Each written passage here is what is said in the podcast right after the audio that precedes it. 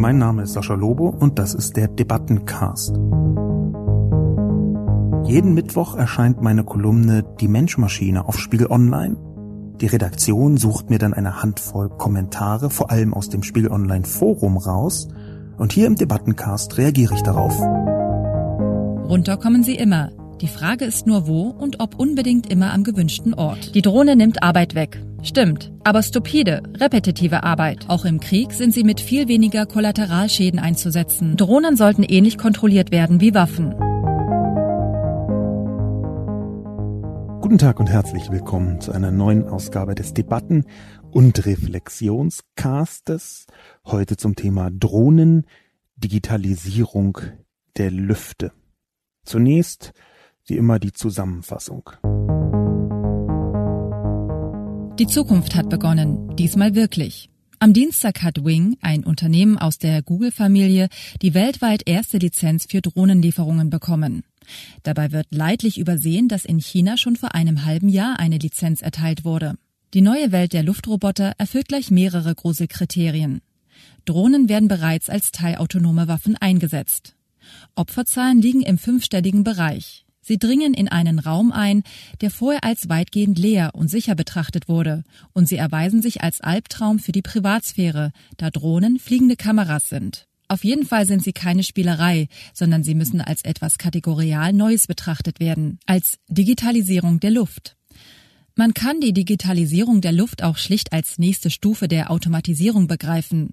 Und wenn man das tut, offenbart sich, abseits der Dystopie, das bisher selten adressierte, aber aus Sascha Lobos Sicht tiefgreifendste Problem der Drohnenzukunft. Arbeit. Lieferdrohnen werden schon bald eine Alternative zu beispielsweise städtischen Paketbooten sein, und wie die meisten Technologien werden sie immer effizienter und billiger. Neue Technologien und eben auch Drohnen sind hervorragend dazu geeignet, die Kosten für die Arbeit zu drücken. Je einfacher der Mensch durch eine Maschine zu ersetzen wäre, desto weniger Geld kann er für seine Arbeit verlangen. Darin liegt das eigentliche Problem der Digitalisierung, also auch der Digitalisierung der Luft. Bevor ich zu den Kommentaren komme, möchte ich erst einmal ein Interview führen und zwar ein Interview mit Tom Hillenbrand. Hallo, jetzt bei mir hier im Podcast zugeschaltet per Telefon ist Tom Hillenbrand, ähm, alter Kumpel von mir, Autor und der ist deswegen hier drin, weil er Drohnenland geschrieben hat. Ein Buch, was inzwischen vor, korrigier mich gerne, äh, fünf Jahren. Das ist korrekt. Ähm, veröffentlicht worden ist. Ich durfte damals, als es rausgekommen ist, 2014, den Klappentext dazu beisteuern, mit großer Freude. Drohnen interessieren mich ja schon länger. Ähm, aber du hast das ganze Drohnenland, so heißt das Buch, ich möchte den Kauf unbedingt empfehlen, ähm, hast das ganze Drohnenland in eine ziemlich umfassende Dystopie verwandelt. Magst du das mal kurz skizzieren? Ja, das ist im Prinzip ähm, ein zukünftiges äh, Europa, eine zukünftige EU in relativ naher Zukunft, äh, in der nicht nur wahr geworden ist, dass es den Brexit tatsächlich gibt, ähm, was ja immer noch Zukunftsmusik ist, sondern wo vor allem alle äh, Überwachungsmöglichkeiten durch Drohnen, durch Sensoren, durch das Abgreifen von Daten, die man sich vorstellen kann, tatsächlich Wirklichkeit geworden sind und der polizeiliche oder Überwachungsapparat da wirklich maximal drauf zugreift, um alle zu durchleuchten. Das ist so die, die Grundidee äh, dieses, äh, dieser Dystopie. Diese Dystopie ist jetzt sehr in Richtung Überwachung gedacht. Die, die Drohnen in deinem Roman, die sind ja vergleichsweise allgegenwärtig. Wie kannst du oder hast du dir Gedanken darüber gemacht, wie Drohnen insgesamt als, als Technologie die Welt und die Gesellschaft verändern können? Ich möchte so ein bisschen mit dir jetzt so eine maximal darke Dystopie rauskitzeln. Du bist ja schon mal Experte für bittere Dystopien. Du hast ja auch noch ein anderes Buch geschrieben, Hologrammatiker, was sich als Thriller tarnt, aber tatsächlich auch vergleichsweise dark daherkommt. Was ist denn eine maximale Dystopie mit Drohnen? Also die, äh, die maximale Dystopie ist natürlich, also zum einen äh, äh, ein Überwachungsszenario ist es, aber wir haben ja, äh, was wir in den letzten Jahren gesehen haben, das ist ja äh, im Wesentlichen Überwachung sozusagen unseres digitalen Kommunikationsverhaltens gewesen. Natürlich auch ein paar Datenpunkte, wo ich mit meinem Handy bin. Aber ich hätte immer noch sagen können, ich gehe jetzt auf eine einsame Insel oder ich lebe als Einsiedler im Wald.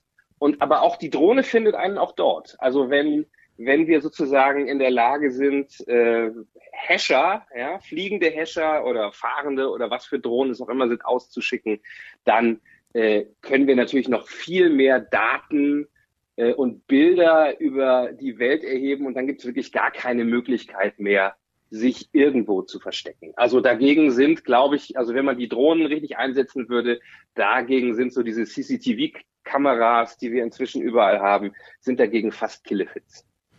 Ja, für mich ist diese Dystopie auch einfach damit verbunden, dass Drohnen ja fliegende Sensoren sind. Und in dem Moment, wo sie sich in der Luft bewegen können, können sie wie so eine Überwachungshaut über die ganze Erde gespannt werden. Ziemlich genau so ist das ja auch, äh, zumindest in der EU, in Drohnenland. Äh, glaubst du, dass es tatsächlich so kommen kann? Wir haben ja jetzt schon in mehreren Ländern nicht nur Pläne, sondern auch Tests mit Überwachungsdrohnen. Ja, also es gibt, äh, es gibt ja diese, diese Drohnen bereits. Also es gibt ein irres Ding, auch das gab es schon sozusagen, als ich das Buch geschrieben habe, von, ich glaube, BAE Systems, so ein britischer äh, Verteidigungskonzern, äh, wo die einfach mehrere tausend äh, Standard-Handykameras parallel geschaltet und in so eine Drohne eingebaut haben, die in mehreren Kilometern Höhe fliegt. Das heißt, die sieht man gar nicht. Aber die kann halt eine Stadt von der Größe von Amsterdam hochauflösend angucken und nicht ausschnittsweise, sondern die ganze Stadt und auch alle Bewegungen von Personen und Autos da drin und die natürlich auch alle tracken und gucken, wer fährt wohin. Also es ist eigentlich nur eine Frage des politischen Willens, ob man es macht. Also die Chinesen zum Beispiel haben ja ganz klar entschieden, wir machen es volle Kanne und da kann man schon, da kann man schon eigentlich sehen, wie das irgendwann aussieht. Also wahrscheinlich vielleicht auch viel früher als in dem Drohnenland damals angedacht.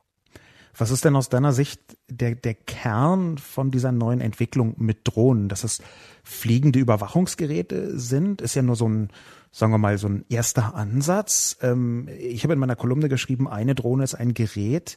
Ähm, viele vernetzte Drohnen sind ein System. Kannst du ungefähr beschreiben, wie dieses System, was du ja auch in deinem äh, Kriminalroman abgebildet hast, was, wie dieses System gedacht ist? Also das ist genau, das ist, ist ein, kann ein System sein, äh, natürlich einmal zu, in dem Sinne, wenn wir uns jetzt überlegen, dass jetzt zum Beispiel irgendein Logistikdienstleister, äh, das ist ja das Beispiel, was immer wieder gebracht wird, Zehntausende Drohnen in einem Einsatz hat, dann liefert er damit natürlich nicht nur Pakete aus, sondern generiert auch wieder wahnsinnig viele Daten und all diese Drohnen könnten sich untereinander verständigen. Und wenn jetzt meinetwegen eine mit einem wichtigen Paket vom Himmel fällt, dann würde schon Sekundenbruchteile später die Ersatzdrohne von irgendwo losfliegen. Ähm, die würden alle aufeinander äh, reagieren und ich stelle es mir fast so ein bisschen wie so ein Bienenschwarm vor. Und irgendwo gibt es natürlich äh, ein Hive-Mind, einen Zentralcomputer, der das alles äh, dann zusammenführt. Aber ich glaube, es ist auch nicht nur dieser Datenaspekt, sondern äh, man muss auch sehen, das eigentlich finde ich äh, gar nicht so dystopisch, sondern positiv, ähm, dass natürlich in vielen Ländern, äh, die keine so gute Infrastruktur haben, ähm, diese Drohnen zum Transport von Dingen zum Beispiel oder auch zum, äh, zum Aufklären von, wie sieht's mit der Ernte aus und solchen Sachen, ein Riesending sein könnten. Also ein positives Ding auch. Glaubst du, dass die Drohnen ähm, in Zukunft eher negative oder eher positive Effekte haben werden auf die Gesellschaft? Beziehungsweise werden natürlich beides haben, aber was wird überwiegen deiner Meinung nach? Ich äh, glaube, dass die, äh, also die Frage ist, ob wir es schaffen, äh, diese Dinger so sicher zu machen, dass sie nicht, äh, also aus, aus Autos tropft heutzutage immer hinten noch so ein bisschen, bisschen Öl irgendwo raus, ne? Und aus den Drohnen werden Daten raustropfen. Ja? Und die Frage ist, ob wir es hinkriegen, das soweit zu verhindern, äh, äh, dass diese Dinger eben nicht äh, weitere kleine Spionagesatelliten sind. Ähm, ich glaube, dass es ansonsten äh, wirklich viele positive Effekte haben könnte. Ähm, als gerade gesagt, äh, gerade in Ländern mit schlechter Infrastruktur. Es war ja bei den Telefonen schon so, dass, dass irgendwie in Afrika oder in Teilen Asiens wir gesehen haben, äh, die verbuddeln jetzt gar keine Telefonleitungen mehr, die sind sofort auf das mobile Netz gegangen. Und auch da könnte es natürlich auch so sein, dass sie sagen, okay, warum müssen wir noch einen großen Highway bauen, wenn wir vielleicht bestimmte Sachen äh, per Drohne liefern können. Wobei das müssten dann ziemlich große Drohnen sein. Aber auch das ist ja möglich. Die müssen ja nicht alle aussehen wie diese Dinger mit den Propellern, die wir können. Äh, auch der gesamte Schiffsverkehr zum Beispiel, kann ich mir vorstellen, dass auf diesen Schiffen in 20 Jahren keiner mehr drauf ist und dass, dass die eigentlich auch Drohnen sind. Ich habe ähm, eine Schweizer Technologie gefunden, ein Schweizer Start-up, um genau zu sein, das plant, Drohnen mit Hilfe von Laserstrahlen zu laden, ähm, damit sie einfach länger in der Luft bleiben äh, können. Ähm, ich, ich sehe am Horizont eine Art Internet der Luft auf Drohnenbasis, also eine Art Internet der Dinge in der Luft auf Drohnenbasis. Kannst du dir ungefähr vorstellen, in, in welche gesellschaftlichen Sphären das vordringt? Du hast es ja gerade schon angefangen zu skizzieren. Also es, es äh, macht natürlich äh, wahnsinnig viele auch so missbrauchsanfällige Dienstleistungen notwendig, dass eben äh, also vor, weiß ich, vor vor 40 Jahren äh, konnte nur der Geheimdienst mit einem äh, Satelliten äh, sich die Welt von oben angucken. Heute kann das dank äh, Google Earth oder Street View jeder und vermutlich wird es in zehn Jahren so sein, dass äh, jeder sich auf jeden Fleck der Erde ganz individuell angucken kann und sagen kann, ich möchte jetzt eben gerade mal wissen, was in Buenos Aires äh, an einer bestimmten Kreuzung los ist und ich miete für wenige Cent eine Drohne, die da mal für mich hinfliegt.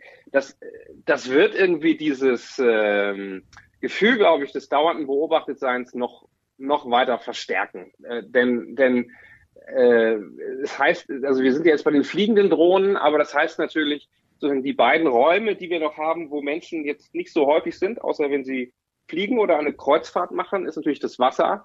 Äh, nicht nur der Ozean oben, sondern auch was drunter ist, die paar tausend Meter und äh, die Luft, die Atmosphäre und all das könnten wir dann mit weiteren Maschinen bevölkern. Es wird schon eine, ich glaube, es wird eine andere Welt und es wird auch eine Gesellschaft, die ähm, viel mehr äh, sich gewahr sein muss, dass man immer beobachtet wird, äh, selbst wenn man sich gar nicht in der Nähe eines Computers oder Smartphones befindet. Wenn das überhaupt noch möglich ist. Äh, lieber Tom, vielen Dank für diesen kurzen Ausflug in eine drohnenlandartige Dystopie und viel Freude noch dabei. Ich habe äh, gehört, dass Drohnenland eventuell verfilmt werden könnte. Wir freuen uns in jedem Fall alle auf diese Verfilmung. Danke, Tom. Vielen Dank. Nachdem wir uns da ein bisschen in die Dystopie hineingewälzt haben, kann ich ja zunächst einfach mal zu Protokoll geben, dass ich diese Kolumne, also die gehört jetzt jedenfalls nicht zu den drei besten, die ich jemals geschrieben habe. Es ist so ein bisschen wie der allererste Versuch, vegan zu kochen man merkt schon gleich am Anfang, da ist irgendwas Interessantes drin, aber man hat auch dieses Gefühl, es ist nicht so richtig gut gelungen. Dieser Begriff Digitalisierung der Luft und das, was eigentlich das Drohnenwesen ausmacht insgesamt, das ist nicht besonders gut rübergekommen, fürchte ich. Ich wollte vielleicht einfach zu viele Sachen gleichzeitig sagen und war eventuell beim Schreiben sogar zu unkonzentriert. Auch das passiert ab und zu. Auf Twitter haben mir mehrere Leute vorgeworfen, von den wenigen, die sich dazu gemeldet haben, zum Glück, haben mir mehrere Leute vorgeworfen, ich würde hier die persönlichen Sport-Quadcopter in einen Topf tun mit den großen bösen Waffendrohnen. Aber ich glaube, dass das, auch wenn es natürlich komplett verschiedene Funktionen sind, trotzdem als Gesamtphänomen betrachtet werden muss. Ungefähr so, wie man die Techno Technologie von Automobilen ja auch als private Autos und ebenso Lastwagen für irgendwelche absurden Zwecke betrachten muss. Die Motorisierung von solchen Geräten insgesamt ist ein Phänomen. Und jetzt haben wir eben die Drohnen, die die Luft digital erobern. Bei den Kommentaren haben insgesamt die Skeptiker überwogen, was kein Wunder ist, weil ich in einer Laune auch eher die negativen Aspekte betont habe. Aus meiner persönlichen Sicht ist es so, dass es sich, wenn man jetzt mal vom Waffendrohnenwesen absieht, die Drohnen eher als positive Entwicklung skizzieren lassen. Ich glaube tatsächlich, dass die Entdeckung der Luft als digitaler eroberbarer Raum dass das eine eine Art Weiterentwicklung von der Art und Weise ist, wie wir mit der Welt insgesamt umgehen. Natürlich gibt es da bis zu einem bestimmten Punkt eine ganze Reihe neuer Probleme.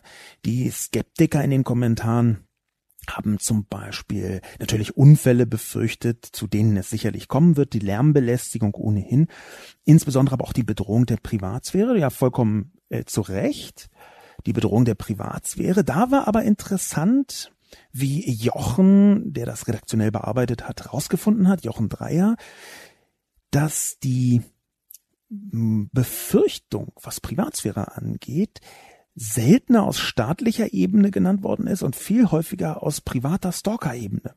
Ich glaube, das hängt damit zusammen, dass das viel unmittelbarer ist. Dass also eine Drohne von einem Stalker und wir haben weltweit Anzeichen dafür, dass Stalker das benutzen, solche Drohnen, um Menschen auszuspähen, dass die Stalker viel unmittelbarer äh, und, und äh, alltäglicher wirken als, sagen wir mal, eine Drohne, wie sie Tom Hillenbrand im Interview erwähnt hat, nämlich die in vier Kilometer Höhe fliegt und mit vielen tausenden einzelnen Kameraaugen dann eine ganze Stadt gleichzeitig überwachen kann. Diese Kommentare, die da skeptisch waren, denen standen vergleichsweise wenige begeisterte Kommentare gegenüber, die, wenn sie dann aber hm, das ganze Drohnenwesen mit einer gewissen Begeisterung betrachten, da aber ziemlich begeistert waren. Das finde ich erstmal gut. Eine gewisse Form von Technologiebegeisterung ist, auch wenn sie manchmal ins Naive kippt, ich weiß das aus eigener Erfahrung, ja etwas, was in Deutschland vergleichsweise selten ist und deswegen erstmal begrüßenswert ist. Das, was die Begeisterten gehofft haben, schreibt Jochen in der Zusammenfassung, das war mehr Platz am Boden und auch die Abschaffung von bestimmten stupiden Arbeiten und gefährlichen Arbeiten. Auch da kann man einigermaßen frohgemut sein. Was den Platz am Boden angeht, ist es ja tatsächlich so. Das von mir verlangte, verlinkte GIF, dieses kurze Filmchen, ähm, wo man einen Amazon Zeppelin sehen konnte, von dem Drohnen starten. Das war zwar ein Fake, aber einer, der sehr wahrscheinlich ist. Insofern kann es tatsächlich sein, dass zum Beispiel Lieferwagen in bestimmten Bereichen, das war ja auch der Anlass der Kolumne, verdrängt werden könnten von Drohnen. Das würde tatsächlich zu mehr Platz und zum Beispiel auch weniger Stau am Boden führen. Die gesamte, die Gesamtschau des Drohnenwesens ist natürlich, dass wir jetzt am Anfang sind. Was genau in 15, in 20 Jahren irgendwie irgendwo stattfinden könnte und ob dann vielleicht in Deutschland, in Europa völlig andere Mechanismen greifen als etwa in China oder in den Vereinigten Staaten. Das ist etwas, was wir, glaube ich, mal separat diskutieren müssen. Will sagen, da werde ich, was Zukunftsvisionen angeht, vielleicht eine eigene Kolumne mal drüber schreiben. Vielleicht im Sinne von zu 30 Prozent innerhalb der nächsten fünf Jahre. Aber ich glaube, dass wir jetzt in die Kommentare reinspringen können, die, wie gesagt, eher negativ funktionieren. Zu Beginn eine äh, kurze Nachfrage zum Artikel von Mark Böttinger. Killswitch und Referenz. Zitat. Längst steckt in vielen privat verwendeten Drohnen eine Software, die automatisch verunmöglicht, in der Nähe problematischer Gebiete wie Flughäfen oder militärischen Arealen auch nur zu starten. Kann der Autor uns bitte die Referenz für die Aussage geben? Als Hobby habe ich mir einen Multicopter selbst gebaut und halte die Aussage für fragwürdig. Eine offensichtliche Voraussetzung ist GPS und eine temporäre Internetverbindung, was schon einmal einen guten Teil der privaten Drohnen ausschließt. Viel wahrscheinlicher und effektiver sind sogenannte Jammer, die Frequenzen in der Nähe von kritischen Anlagen blockieren. Ich kann hier gerne ins Detail gehen bei dieser Nachfrage. Ich beziehe mich auf einen Artikel von Bloomberg vom 12. Februar 2019. Ähm, ich habe das vielleicht nicht ganz präzise ausgedrückt, denn das, was ich äh, mit diesem Zitat meinte, ist, dass da drin eine Software steckt, die das möglich macht. Die ist im Detail noch nicht in allen Bereichen ausgespielt. Ganz konkret ist der Artikel, über den ich sprach, überschrieben mit Software Update aims to keep drones away from airports und bezieht sich auf eine Initiative, ähm, von 32 europäischen Ländern, die an DJI herangetreten sind, beziehungsweise wo Einzelne an DJI herangetreten sind ähm, und DJI, den größten Drohnenhersteller der Welt, gebeten haben, das sogenannte Geofencing einzubauen. Das bedeutet, die bekommen ein Kartenupdate.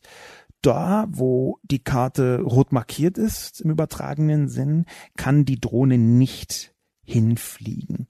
Die Technologie im Detail, wie die aussieht, ähm, das ist in der Tat mit einer Feststellung des Ortes meistens über GPS. Was die Internetverbindung angeht, ist die meiner Ansicht nach nur dann nötig, wenn das als Update funktioniert. Und es scheint so, als seien alle bisherigen Drohnen von DJI, wenn sie zumindest ähm, regelmäßige Software-Updates bekommen, das gilt für die meisten Drohnen oder für einen guten Teil der Drohnen zumindest, und wenn sie GPS haben, auch betroffen. Insofern hm, ist die Erklärung zur Nachfrage so, dass äh, es stimmt zwar, dass die Software in vielen Drohnen schon steckt, beziehungsweise dass entsprechende Updates auf dem Weg gebracht werden oder gebracht werden können. Allerdings ist es kein Kill-Switch in diesem klassischen Sinn, sondern bloß das sogenannte Geofencing, dass dazu Jammer verwendet werden, also Geräte, die die Steuerungselektronik von Drohnen stören. Ähm, das ist zusätzlich. Ich hoffe, das habe ich einigermaßen äh, zielführend beantwortet, die Frage. Runter kommen sie immer, sagt Kommentatorin Tüttel. Doch wo? Wie viele andere Kommentare im Forum stellt Tüttel die Absturzgefahr in den Vordergrund. Ein Problem wurde in dem ansonsten sehr informativen und lesenswerten Artikel gar nicht erwähnt, wenn ich nichts überlesen habe. Nämlich die Absturzgefahr und dass man bei massenweisen Drohnenverkehr quasi ständig der Gefahr ausgesetzt wäre, so ein Ding auf den Kopf zu kriegen. Denn mit Drohnen ist es ja noch viel mehr als mit Flugzeugen. Runter kommen sie immer. Die Frage ist nur wo und ob unbedingt immer am gewünschten Ort. Auch in dieser Sicherheitshinsicht ist das in meinen Augen eher noch Zukunftsmusik. Das ist eine sehr lebensnahe Frage, die Absturzgefahr. Es gibt dazu gar nicht so wahnsinnig viele Daten interessanterweise. Ähm, das hängt natürlich auch damit zusammen, dass so ein Unternehmen wie Amazon oder wie Google, wenn sie jahrelange Tests machen, die Auswertung dieser Tests tendenziell nicht umfassend öffentlich machen, schon um so ein bisschen hm, weniger Angst äh, zu produzieren. So war das übrigens auch mit den selbstfahrenden Autos, die man ja ähm, theoretisch auch als Drohnen bezeichnen kann. Ich habe mich jetzt hier auf fliegende und manchmal schwimmende Drohnen in meinem Artikel konzentriert. Aber die Absturzgefahr ist aus meiner Sicht etwas, was man technologisch versuchen kann zu fassen. Nämlich, es gibt eine Mechanik, die in zumindest den westlichen Industrieländern ähm, sehr eindeutig vor der Zulassung in der Öffentlichkeit steht. In Deutschland sind ja ähm, Drohnen ähm, vergleichsweise streng reguliert, strenger als in anderen Ländern, in Europa ebenso. Aber ähm, das, was vor einer Zulassung steht, nicht von irgendwelchen privaten Drohnengetöse, sondern von einer wirtschaftlichen Nutzung, ist natürlich sowas wie eine Versicherung. Und über diesen Versicherungshebel und den entsprechenden Preis der Versicherung führt, glaube ich, die Verbesserung in Hinsicht Absturzgefahr. Natürlich ist klar, dass Drohnen gerade erst, wenn, wenn Tausende, Zehntausende, Hunderttausende, Millionen oder noch mehr am Himmel rumfliegen, dass dann sehr viel alltäglicher werden wird, dass Drohnen auch mal abstürzen. Aber zum einen darf man da, glaube ich, nicht die äh, automatischen Drohnen verwechseln mit den selbstgesteuerten Drohnen. In den meisten Fällen scheint es mir sehr stark so zu sein, als würden Drohnenabstürze in erster Linie auf Bedienfehler zurückgehen, Drohnenabstürze, wie man sie heute kennt, und die kann man mit ähm, Machine Learning zum Beispiel, aber mit der Steuerung von, von Computern insgesamt minimieren. Aber es ist, wäre natürlich trotzdem interessant im Sinne von Tüttel, mal Zahlen zur Absturzgefahr zu bekommen. Meine Hoffnung, dass der, äh, ich sage das jetzt mal so toll dreist, Markt in den Griff bekommt, dass also Google, wenn jetzt jede dritte Drohne abstürzt, einfach eine monströs große Versicherung bezahlen müsste, ähm, diese und deswegen daran arbeitet, dass sie seltener abstürzen. Meine Hoffnung, dass wir es in den Griff kriegen, ist natürlich erstmal nur eine Hoffnung, eine, sagen wir mal, marktwirtschaftlich geprägte Hoffnung. Und die mh, hm, Kenner der Marktwirtschaft und die Intimkenner des Kapitalismus und Kennerinnen werden nachvollziehen können, dass der Markt nicht immer alles überall regelt, um es mal vorsichtig zu sagen. Insofern hm, gebe ich gerne zu, die Absturzgefahr habe ich nicht mit thematisiert. Sie ist aber glaube ich, erstmal in einem wirtschaftlichen Drohnenbetrieb nicht das, was mir zuerst Sorgen machen würde. Kann mich aber irren, dazu brauchen wir vielleicht einfach noch mehr Daten.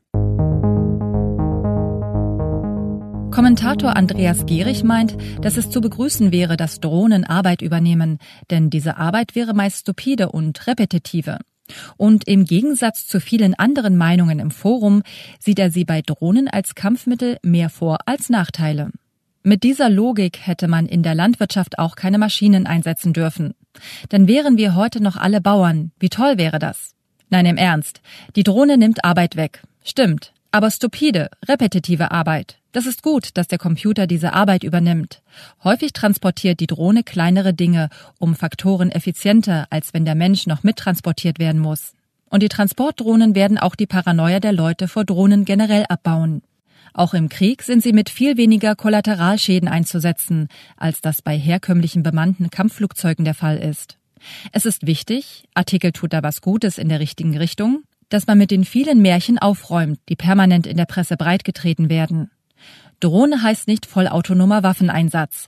Drohne heißt nur, es ist kein Pilot an Bord. Und in der Regel werkeln Programme, die das Flugzeug stabil in der Luft und auf Kurs halten und vorgegebene Routen abfliegen. Im interessanten Kommentar von Andreas Gehrig sind verschiedene Aspekte, die ich ähm, auch verschieden betrachten möchte. Der erste Punkt wäre, ähm, was automatisierte ähm, Arbeit angeht, die Automatisierung der Arbeit meine ich.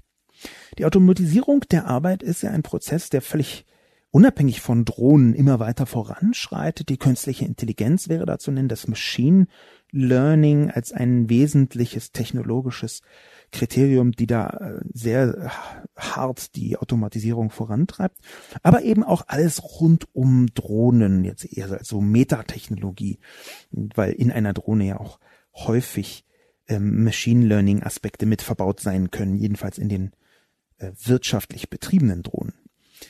Was hier aber, glaube ich, Andreas Gehrig übersieht, ist ein Muster, das ich zugegebenermaßen in der Kolumne selbst unterinszeniert habe. Das liegt auch daran, dass die Kolumne, ich habe schon gesagt, dass sie mir nicht überragend gut gefällt, dass die Kolumne zum Schluss hin so ein bisschen wie soll ich das jetzt ausdrücken?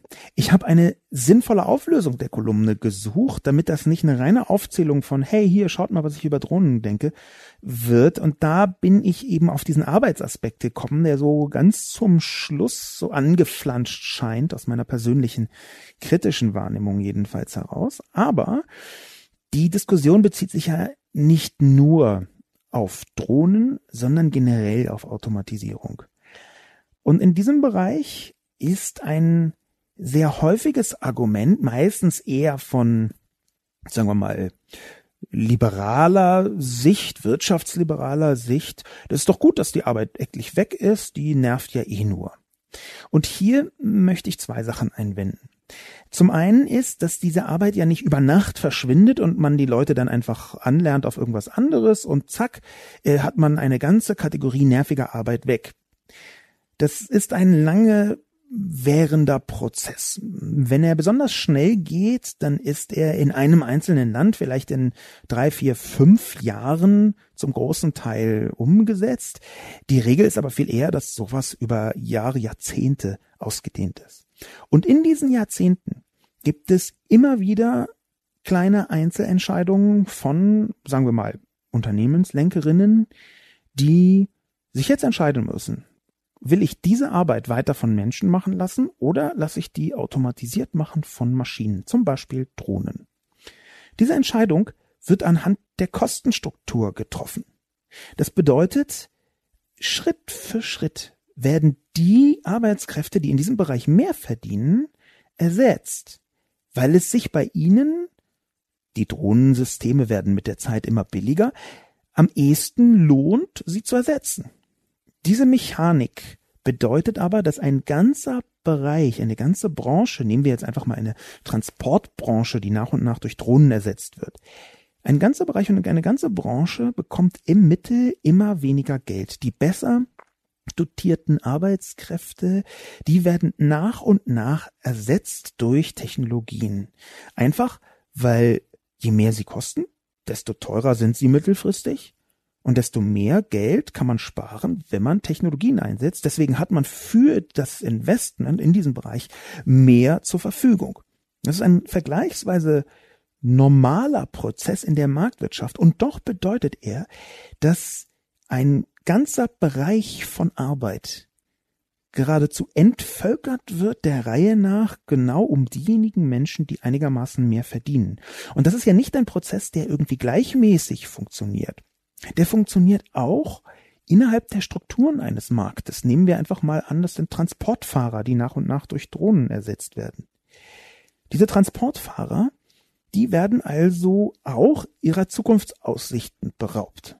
Die sind am Anfang vielleicht noch schlechter bezahlt und am Schluss ihrer Karriere dann irgendwann besser bezahlt. Aber wenn immer besser bezahlte wegbrechen, dann gibt es irgendwann nur noch unterdurchschnittlich gut bezahlte Leute. Und dadurch sinkt der Durchschnitt einer ganzen Branche in der Bezahlung.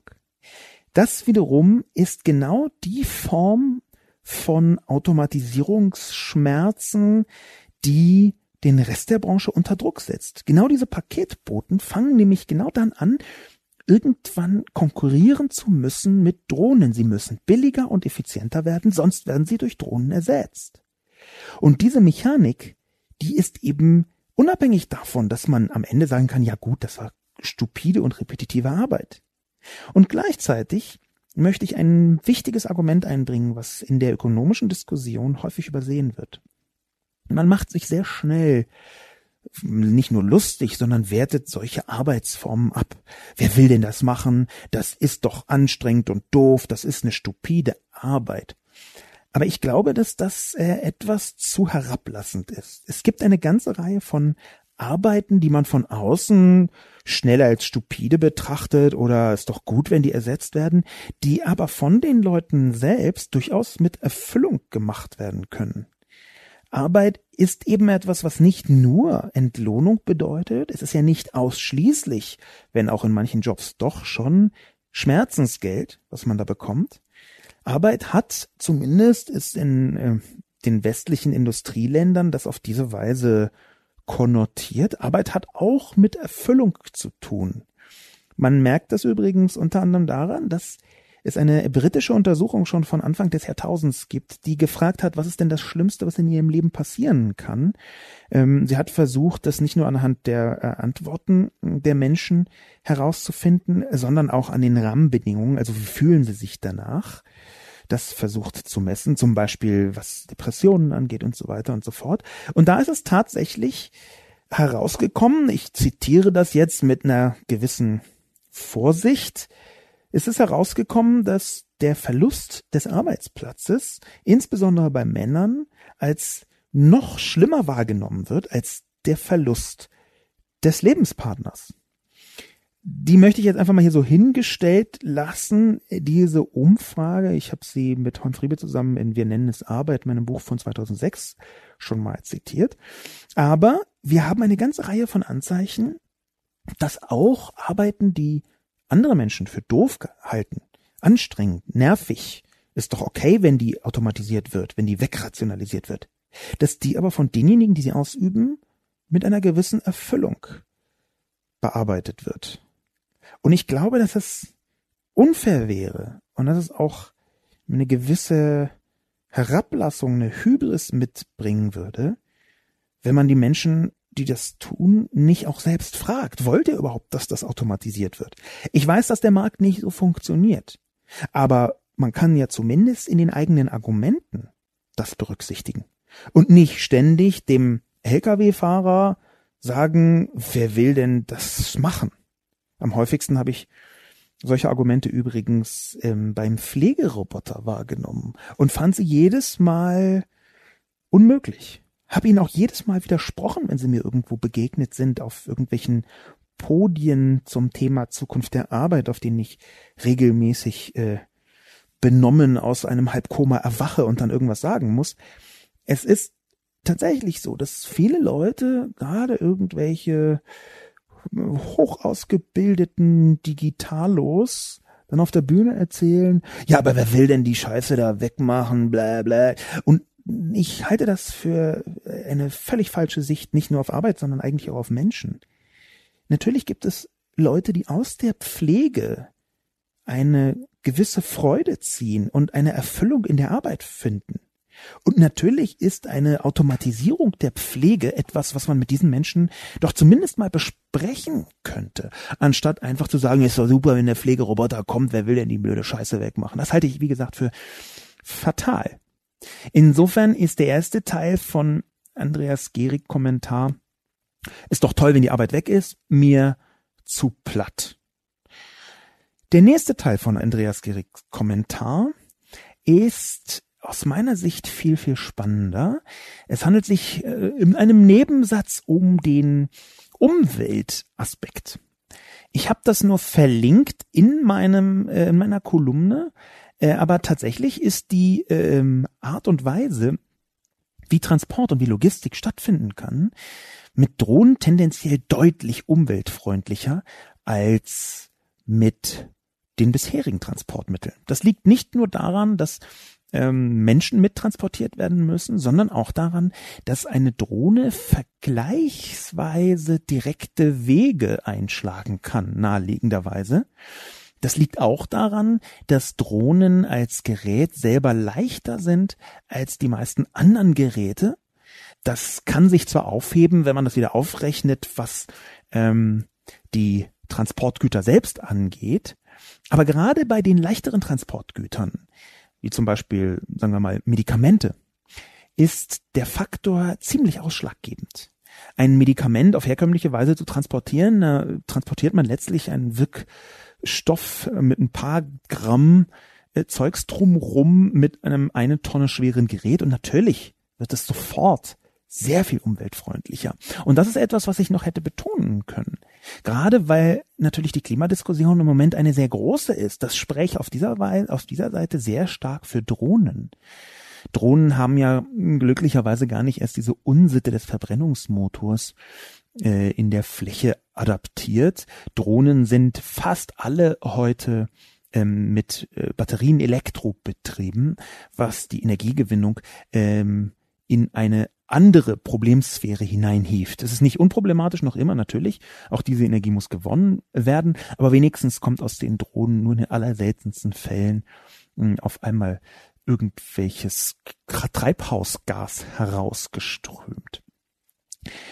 Der nächste Punkt, den Andreas Gehrig in seinem interessanten, wunderbaren, absurden Kommentar, Entschuldigung, dass ich das so äh, sage, ähm, mit betrachtet, ist einer, auf den ich nochmal näher eingehen möchte. Ich habe mich hm, nach den Enthüllungen von Snowden intensiv mit Drohnen beschäftigt, vor allem mit dem Drohnenkrieg, weil ein Teil der Enthüllungen von Snowden und auch ein Teil von anderen Enthüllungen von Drohnen gehandelt haben und auch wie sie funktionieren. Drohnen und Überwachung sind nämlich extrem nah beieinander. Andreas Gehrig schreibt im dritten Teil seines Kommentars, ähm, auch im Krieg sind sie mit viel weniger Kollateralschäden einzusetzen, als das bei herkömmlichen bemannten Kampfflugzeugen der Fall ist. Und da würde ich widersprechen wollen.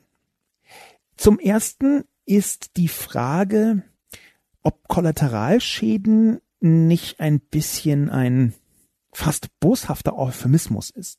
Kollateralschäden ist in den allermeisten Fällen, ähm, dass Menschen sterben, die unschuldig sind. Jedenfalls so, wie das zum Beispiel von den Amerikanern im Drogenkrieg, im Drohnenkrieg, Verzeihung, im Drohnenkrieg äh, benutzt worden ist, dieses Wort. Kollateralschäden sind also unschuldige Ermordete. Und dann ist es auch so, dass die Frage ob jetzt Drohnen losgeschickt werden, gar nicht so häufig eine ist, wo man stattdessen Kampfflugzeuge hingeschickt hätte. Das passiert ergänzend, dass wie heute Drohnen verstanden werden, Das ist für hm, zumindest behauptet chirurgische Schläge auf Leute, zum Beispiel in Pakistan, einem der Schwerpunkte des Drohnenkrieges, zumindest bis 2015, ist in Pakistan so, dass eine Drohne losfliegt und diese Drohne jemanden tötet, der als Teilnehmer an Kampfhandlungen betrachtet wird. Pakistan deshalb, weil in Pakistan vergleichsweise viele Leute äh, sind oder waren, die in Afghanistan gekämpft haben.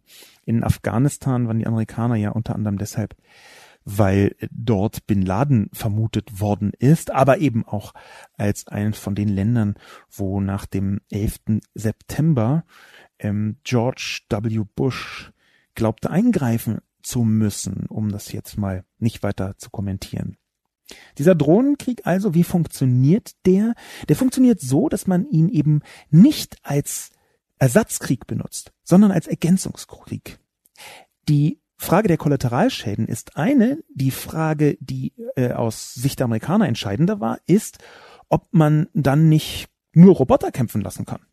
Ob man dann also nicht viel leichter so Schläge unternimmt, die gar nicht erfordern, dass irgendwelche Soldaten vor Ort sind. Es zeigt sich, dass das viel weniger leicht ist, als man glaubt. So wie Drohnen heute eingesetzt werden, ähm, funktioniert das über gar nicht so wahnsinnig weite Strecken einerseits und erfordert zweierseits auch eine ganze Reihe von Infrastrukturen, die dann am Ende doch eben wieder die einzelne Militärbasis, zumindest in der Nähe des Ortes, erfordern.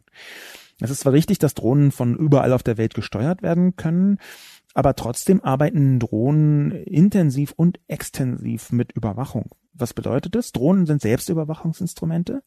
Die fliegen über das Land und nehmen zum Beispiel eine ganze Reihe von elektromagnetischen Signalen wahr. Sie basieren aber auch auf Überwachung. Es gab 2010 einen ziemlich erschütternden, recht bekannten Artikel im Wall Street Journal, der enthüllt hat, dass die Vereinigten Staaten manche Drohnenschläge auf Personen anordnen. Da fliegt also eine Drohne los und versucht eine Person zu töten. Dass die USA Drohnenschläge auf Personen anordnen, deren Namen sie nicht kennen.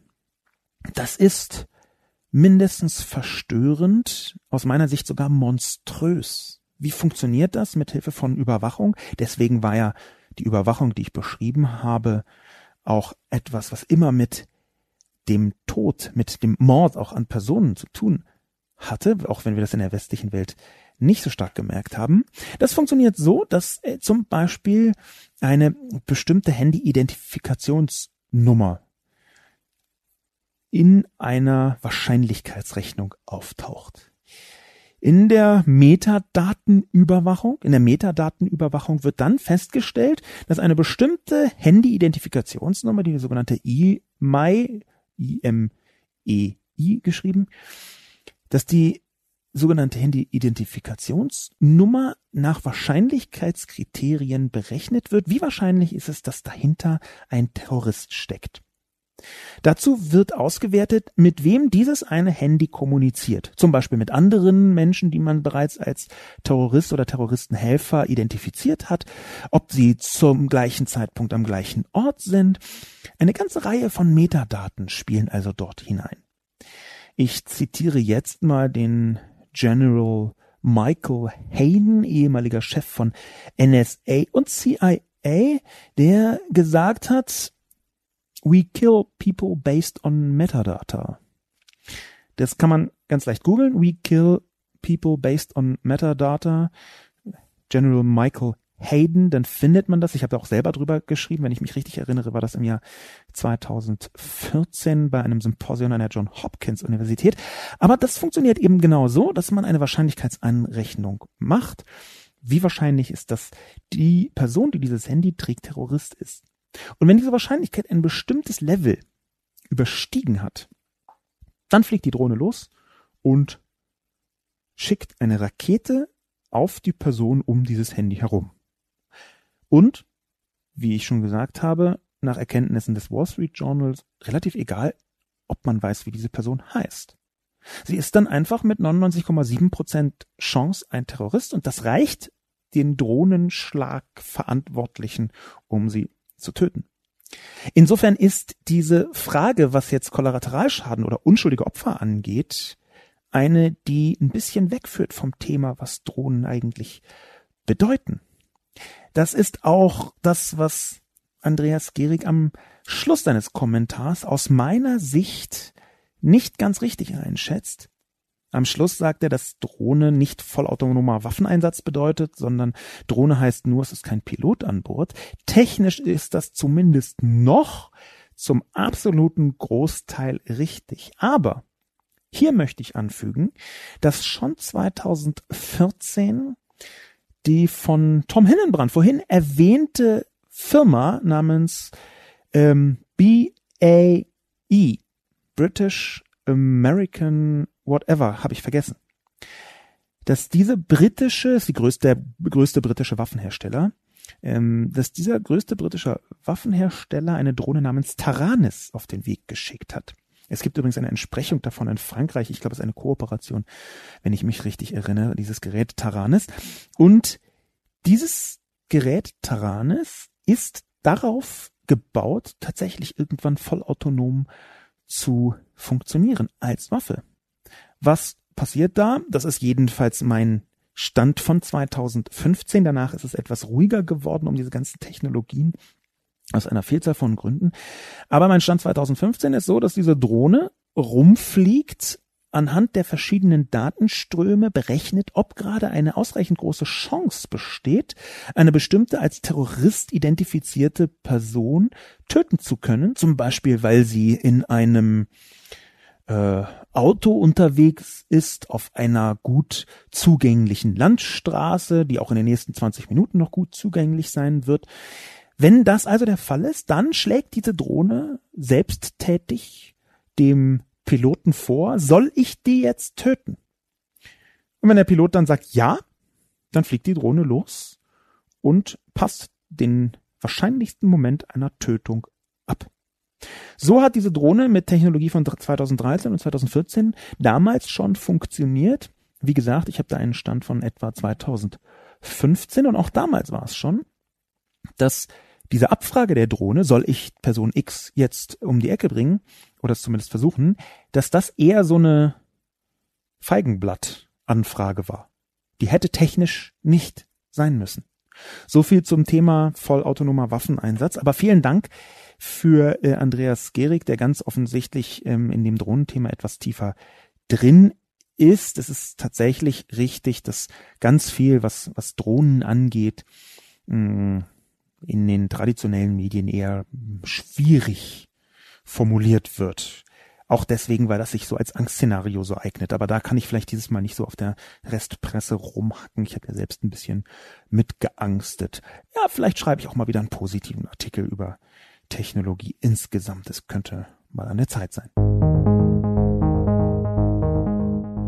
Viele Forumsteilnehmerinnen beschäftigen sich nicht nur mit der Sicherheit und der Bedrohung der Privatsphäre von und durch Drohnen, sondern vor allem machen sie sich Gedanken zur Lärmbelästigung.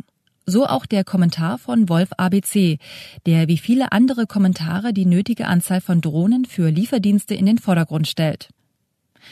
Es gibt Zukunft, die nicht stattfinden wird. Wenn es so käme, wie hier beschrieben, bedeutete das nicht die Digitalisierung, sondern vor allem die Beschallung der Lüfte.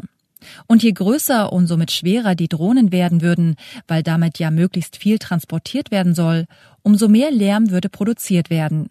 Man stelle sich nur einmal vor, über jedem Haus, aus dem heraus ein Paket bestellt worden ist, würde so ein Ding kreisen. Wir lassen hier mal beiseite, dass der Empfänger wie so oft nicht zu Hause ist und dass die Drohne das Paket nicht einfach abwerfen kann und irgendwo parken müsste. Allein um die jetzigen Paketdienste zu ersetzen, wären Hunderttausende Drohnen nötig. Völlig unmöglich, nicht nur im Bedenkungsträgerland Deutschland, sondern in allen Ballungsgebieten. Für die Post bekäme der Begriff Luftpost eine problematische neue Bedeutung. Aus der Luft soll die Post zukünftig kommen. Aber wie kommt sie in den Briefkasten? Da wurde einst aus Lärmschutz und Umweltgründen gegen die Startbahn West protestiert. Tausende Menschen stören sich mittlerweile am Schattenschlag und den Geräuschen der Windräder. Jeder neue Bahn- oder Autobahnkilometer ist für die Anlieger vor allem eine potenzielle Lärmbelästigung Und jeder Strommast in unmittelbarer Umgebung ist genau einer zu viel. Die vielen Drohnen in der Luft zerkleinern unsere Sing- und Zugvögel. Werden die Vogelschützer diesmal zu Recht klagen? Und Sascha Lobo träumt von der Digitalisierung der Lüfte. Es ist geradezu wunderbar zu sehen, wie Wolf ABC in eine Falle der Gewohnheit hineintappt. Was meine ich damit? Wolf ABC adressiert, wie übrigens sehr viele Forumsteilnehmer ja, ähm, die Lärmbelästigung durch Drohnen. Und da gibt es jetzt zwei Aspekte, die ich Wolf ABC entgegenhalten möchte er steigert sich hier ein bisschen hinein. Am Anfang nur, na ja, es ist ja also, hm, wenn es so käme und es ist ja auch nicht so gut und dann und dann am Schluss, um Gottes Willen, die Drohnen würden zerschossen und so weiter. Es gibt interessanterweise schon Leute in den Vereinigten Staaten zum Beispiel, die auf Drohnen schießen. Ich glaube, in Deutschland wird das jetzt nicht zur normalen Gewohnheit, aber hier möchte ich zweierlei entgegnen. Der erste Punkt ist ziemlich eindeutig, dass die Verbesserung der Technologie in diesem Bereich dramatisch voranschreitet. Dass wie heute Drohnen klingen, vergleichsweise laut, wird zeitnah besser. Es ist heute schon so, dass die Lautstärke ein Problem ist, was Hersteller versuchen intensiv zu adressieren. Und sie sind dabei, sagen wir mal, mittelerfolgreich. Ich glaube, dass es hier zum Beispiel durch die Auswahl der Materialien von den Rotoren noch eine ganze Menge gibt, was verbesserungswürdig ist. Und gleichzeitig gibt es eine ganze Reihe von Mechanismen, die beim ähm, Quadcopter-Droning äh, zur Verbesserung der Schallsituation beitragen können. Zum Beispiel bestimmte Formen von Gehäusen, die das verbessern. Es ist so ein bisschen, da erinnert mich Wolf ABCs Kommentar an ähm, das, was ich in den 80er Jahren äh, gehört habe, beziehungsweise habe ich das gar nicht gehört, sondern ich tu nur so, als würde ich das gehört haben. Nämlich jemanden, der sagt, also diese Mobiltelefone, die werden sich nicht durchsetzen, wie ich glaube nämlich einfach nicht, dass jemand diese wahnsinnig schweren Koffer mit den Akkus ständig mit sich rück rumschleppen möchte. Diese Perspektive geht von einer geradezu linearen Entwicklung der Technologie aus. Nämlich, dass, um bei meinem Beispiel zu bleiben, äh, Handys, Mobiltelefone nicht auch immer kleiner werden, weil die Technologie verbessert wird. In den 80er Jahren war es tatsächlich so, dass es so Koffer waren, die man hatte beim A, B und C-Netz noch, weil die Batterien vergleichsweise groß waren und die Dinger wahnsinnig viel Strom brauchten. Dann wurden die Batterien besser, vor allem wurde aber der Stromverbrauch günstiger beziehungsweise geringer und zack, konnte man Handys auf einmal mit sich rumtragen. Ich glaube, dass ganz ähnliche Mechanismen natürlich auch bei den Drohnen passieren werden und dass deswegen diese Einschätzung mit dem Lärm sich eher auf die Gegenwart als auf die Zukunft bezieht. Viel wichtiger aber ist, dass das, was Wolf ABC schildert, ganz viel mit Gewohnheit zu tun hat. Es ist ja heute schon so, dass wir uns als Gesellschaft dazu entschlossen haben, nicht alle, aber ausreichend viele, offensichtlich, dass man wahnsinnig laute Gerätschaften überall rumfahren lässt, nämlich sogenannte Automobile. Das, was Wolf beschrieben hat, nämlich überall großes Getöse, das ist doch schon Realität das ist doch jetzt schon so, dass überall Lärm durch Automobile, Lärm durch Lieferwagen als normal betrachtet wird. Ich finde das persönlich grauenvoll, aber man muss doch diese Übergangs- und Ersetzungsmechanik sehen. In dem Moment, wo ein Lieferwagen nicht mehr macht, sondern eine Drohne kann man zwar ankommen und sagen, die böse Drohne, man kann aber eben auch sagen, dadurch wird ein lauter Lieferwagen ersetzt, und zwar durch eine Technologie, die vielleicht demnächst sehr viel leiser wird. Ich glaube also ehrlich gesagt, dass die Lärmproblematik eine ist, die über kurz oder lang keine so große mehr sein wird. Dass eine Restproblematik bleibt und dass es meinetwegen auch 10 oder 17 Jahre dauern kann, bis das Lärmproblem in den Griff bekommen worden ist, stimmt absolut. Ich glaube allerdings, dass die, der Gewohnheitslärm der Automobile schon bald so vielen Leuten auf die Nerv gehen wird, dass man zumindest berücksichtigen muss, dass Drohnen auch davon etwas wegnehmen, selbst wenn sie selbst ein bisschen Geräusch machen. Jolande Neun fordert, aus einer privaten Erfahrung heraus, eine heftige Regulierung von Drohnen, die in Richtung Waffengesetze gehen sollte. Neulich beim Spazieren am Ortsrand ein Drohnenrennen über uns. Selten wurde ich meines Reptilienhirns derart bewusst. Das war einfach gruselig. Die Vorstellung, dass jemand, den ich selbst nicht sehen kann, sirrend über mir schwebt, mich gefühlt verfolgt, verfolgen kann, ohne dass ein Entkommen möglich ist. Ich würde mich als technikaffin oder zumindest interessiert betrachten, aber ich finde, dieses Feld gehört gewaltig kontrolliert. Umso mehr in Bezug auf Kameradrohnen. Das ist aus meiner Sicht entfesselt. Drohnen sollten ähnlich kontrolliert werden wie Waffen. Wenn sie beruflich benötigt werden oder im Bereich festgelegter Sportanlagen. Drohnen sollten nachvollziehbar ortbar sein. Alles andere ist blödsinnig und gefährlich. Ich bin sehr dankbar für Jolande Neuns Kommentar, weil das ja ziemlich genau dem entspricht, was ich vorher gesagt habe, beziehungsweise versucht habe vorherzusagen. Ich zitiere mich jetzt selbst. Ähm, Drohnen werden nur noch nicht anonym starten dürfen, Freizeitdrohnen werden nur noch in bestimmten Gebieten überhaupt frei benutzt werden dürfen und so weiter und so fort. Das, was Jolande Neun schreibt, kann ich gut nachvollziehen.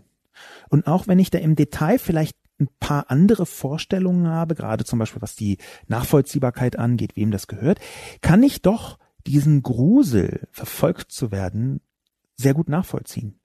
Es ist ziemlich genau der Grusel, den wir heute schon in der Digitalisierungsdebatte haben, zum Beispiel was Anonymität in, in Foren angeht, Anonymität im Internet insgesamt. Ich glaube schon, dass da eine Debatte auf uns zukommt, wo die Mehrheit der Menschen auch durch einzelne Unfälle und Missbräuche aufgeschreckt, auch vielleicht viele Missbräuche aufgeschreckt, etwa in Jolande Neuns Richtung gehen werden. Ich glaube schon, dass wir in absehbarer Zeit so Bildzeitungstitel haben werden, kontrolliert endlich den Drohnenhorror, so ungefähr. Jolande Neuns Kommentar ist da ein Vorabgeschmack davon und ich möchte den nicht entwerten. Ganz im Gegenteil. Ich glaube, dass wir uns sehr frühzeitig genau damit intensiv beschäftigen müssen. Dass nämlich solche neuen Technologien Menschen auch Angst machen können. Und es ist nicht so, dass ich jetzt bis ins Detail weiß, wie wir damit umgehen. Wenn man mich heute fragen würde, sollen Drohnen äh, kontrolliert wie Waffen werden? dann würde ich sagen, na ja, mh, hm, also Waffen sind schon noch ein Zacken äh, gefährlicher, um es vorsichtig zu sagen.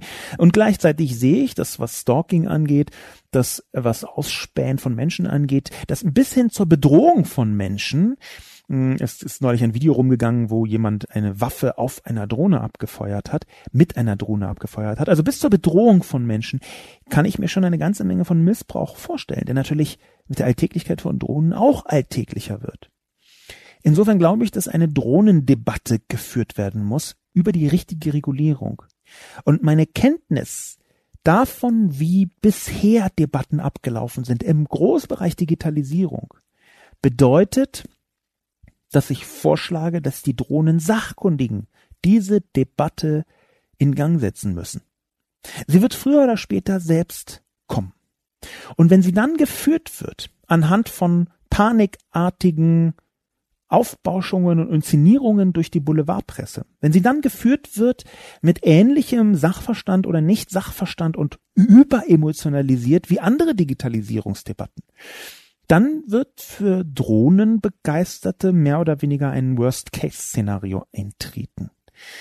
Ich glaube also, das Klügste, was Drohnenfans jetzt tun können, ist intensiv über die Regulierung von Drohnen zu debattieren. Und zwar gerade diejenigen, die das benutzen, wie auch einige Kommentatoren im Spiegel Online Forum, die das benutzen aus einem eigenen technologischen Interesse heraus. Ich glaube, dass Leute, die Bock haben auf Drohnen, die sind ja vergleichsweise divers zwischen Sportlern und Leuten, die das zur Naturbeobachtung benutzen, bis hin zu Leuten, die irgendwelche Rennen fahren. Drohnenrennen ist inzwischen ein vergleichsweise hochbezahlter Profisport. Insofern bin ich der Meinung, diese Menschen, die um die Drohnen, um die anfangende, beginnende Drohnenwirtschaft herum und das Drohnenhobby herum, die Drohnen benutzen und auch in Zukunft benutzen wollen, diese Leute sollten sich intensiver organisieren. Meines Wissens gibt es da schon erste Organisationsbestrebungen. Die sollten sich intensiver organisieren und sehr viel offensiver anfangen, über Regulierung zu sprechen. Denn wenn sie es nicht tun, dann kommt in drei Jahren etwas auf euch zu, vielleicht auch schon früher, sicherlich aber in spätestens fünf bis acht Jahren, dann kommt auf die Drohnen-People etwas zu, was wir im Technologiebereich schon wieder und wieder erlebt haben. Nämlich eine unorganisierte, unstrukturierte, von Panik getriebene Debatte zur Regulierung von Drohnen. Will sagen, ihr habt jetzt noch drei Jahre Zeit. Sonst wird Jolande Neuns Perspektive die Normalperspektive auf Drohnenregulierung. Und ich möchte explizit betonen, dass Jolande Neuns Perspektive keine falsche ist. Sie ist eine harsche. Sie ist eine, die sehr eng und strikt kontrollieren möchte. Aber wenn kein Mittel gefunden wird von den Drohnenleuten selbst, dann ist das das Wahrscheinlichste, was passieren wird.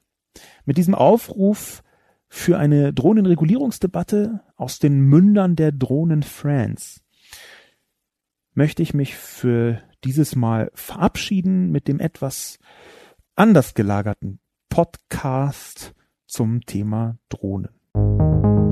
Mein Name ist Sascha Lobo. Vielen Dank fürs Zuhören und bis zum nächsten Mal.